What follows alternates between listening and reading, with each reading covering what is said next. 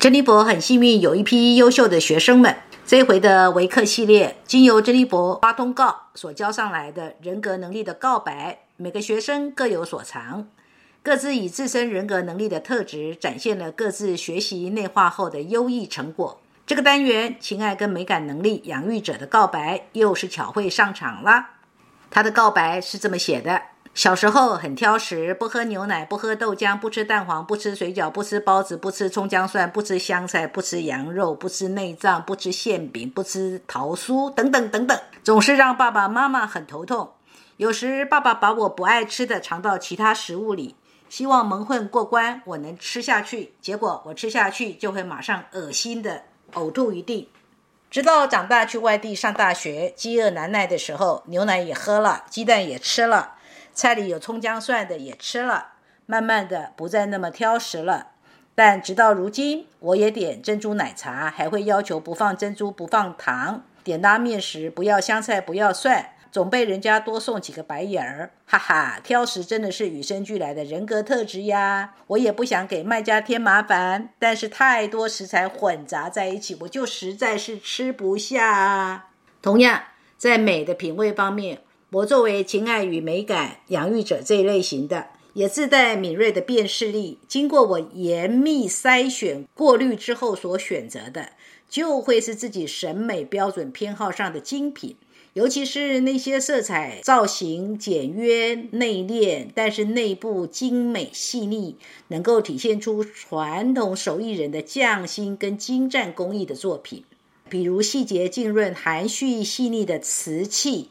巧密精细、丝描层染的工笔画，饰纹纤小、相堪精美的掐丝珐琅，方寸之内精雅绝妙的内画鼻烟壶，针法玄秘、穿花纳锦的刺绣工艺品，还有雕琢玲珑、巧夺天工的玉雕、木雕等等，这些令人惊叹的手艺珍品。形色含蓄内敛，自然低调，不炫目浮夸，也没有矫揉造作，而内在精美绝伦，功法细腻，往往在隐微之处令人惊艳。我喜欢的正是他们所呈现出来的手艺人用心敬业、专注笃敬的匠心，和经岁月积淀而养生积厚的专业内涵。还有令人叹为观止、登峰造极的超群技艺。在爱的施与受方面，作为养育者这一类型的人，我会为了表达爱而为对方做点家务，或在我爱的人需要帮助的时候，心甘情愿地为对方做些实质上的服务。在婚姻生活中，因为擅长整理归纳，所以我会把家里营造出清新、整洁、恬淡、有序的家居美感。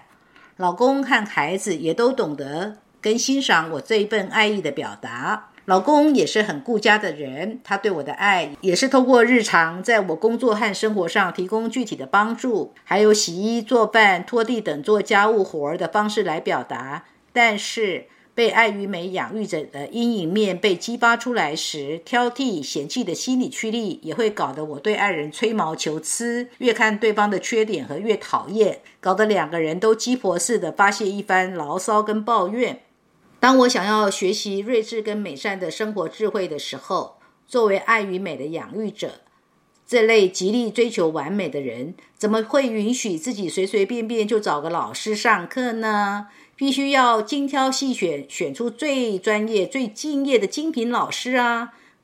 而就在我多方试探皆不甚满意的时候，因缘际会，我意外惊喜的在网络中听到了珍妮波老师的讲课音档，马上被珍妮波老师的专业、精确、接地气、重实际的授课魅力所吸引，很快的跟老师预约了咨询，紧接着报名上课，跟学三年来，老师自学严谨。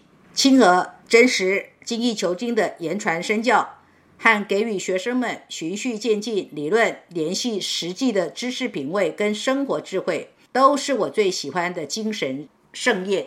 记得最近在郑立波老师跟王兆坤老师联手教授的《易经》的生活智慧课上，两位老师对于跟文饰美化有关的三火壁壁卦的讲授，让我深受启发，受益匪浅。在写文的时候，就不禁想到当今媒体网络发达，各类文章报道铺天盖地。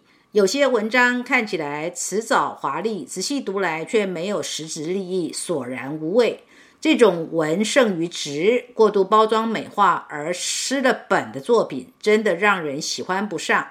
再想到珍妮波老师随手写来的一篇篇文章，遣词造句朴实自然，却寓意深远，耐人寻味。同样，很多文学名著，无论经历怎样的风霜洗礼。依然让人爱不释手的重要原因，不是作家文采多么的精彩，而是经由文字所承载的那些精神思想，一直散发着无穷的魅力。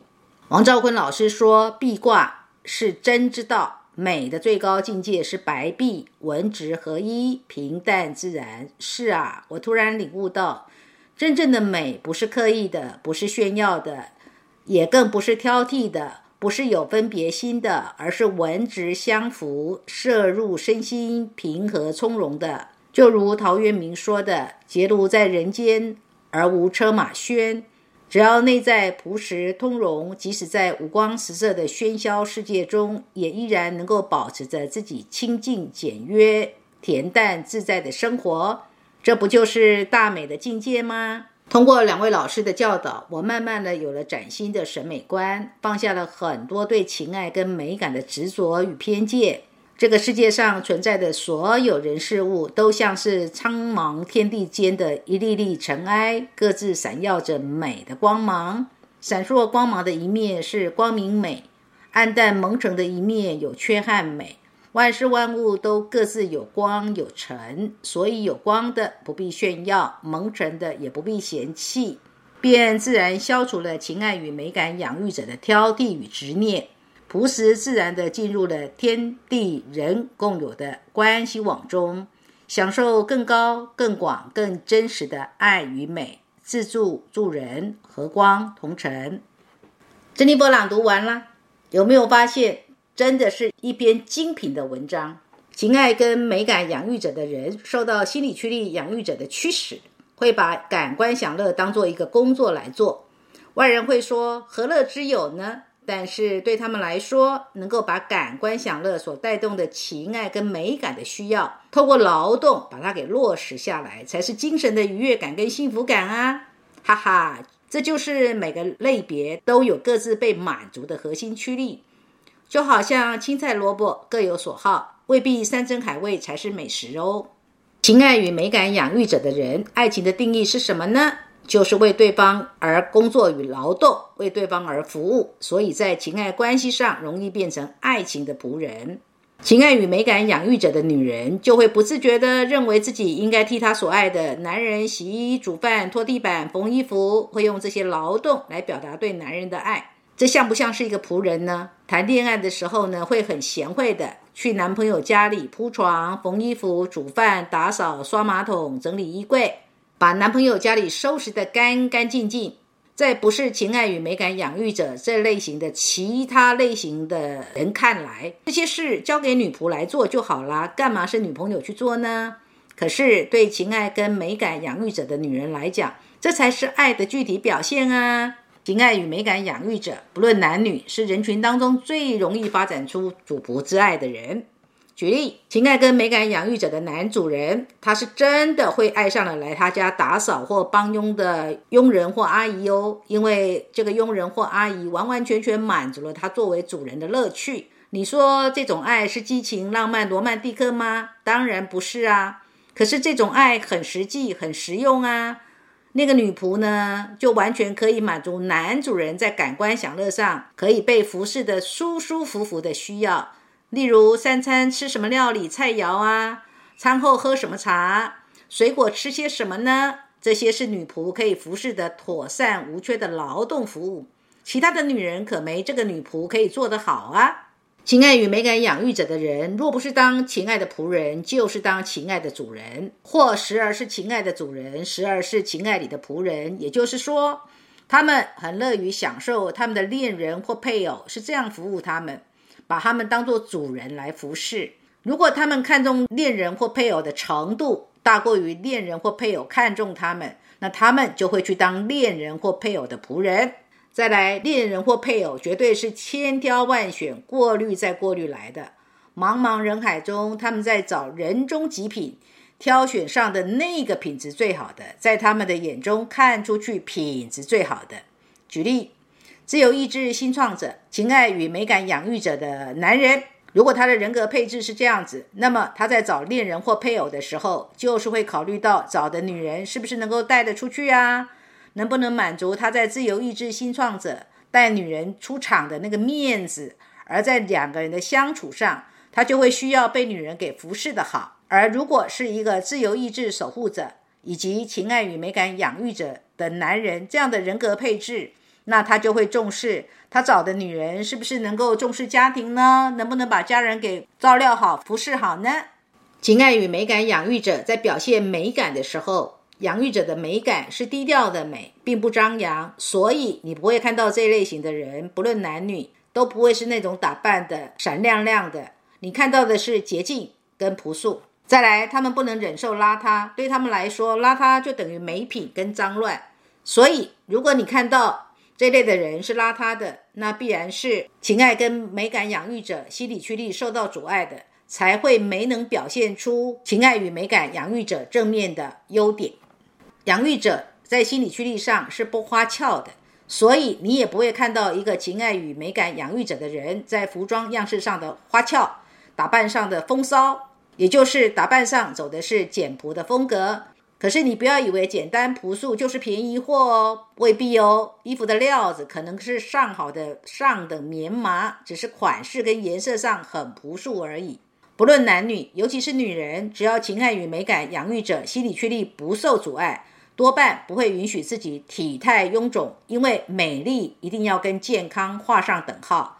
当然，更期待的是能够有享有完美的爱情，在个人的美丽上要完美，在爱情上也要完美，所以也必然会在追求完美而受苦，因为世界上根本没有完美，也没有完美的爱情。在品味上，情爱与美感养育者的人会用什么来表达生活实用性的美呢？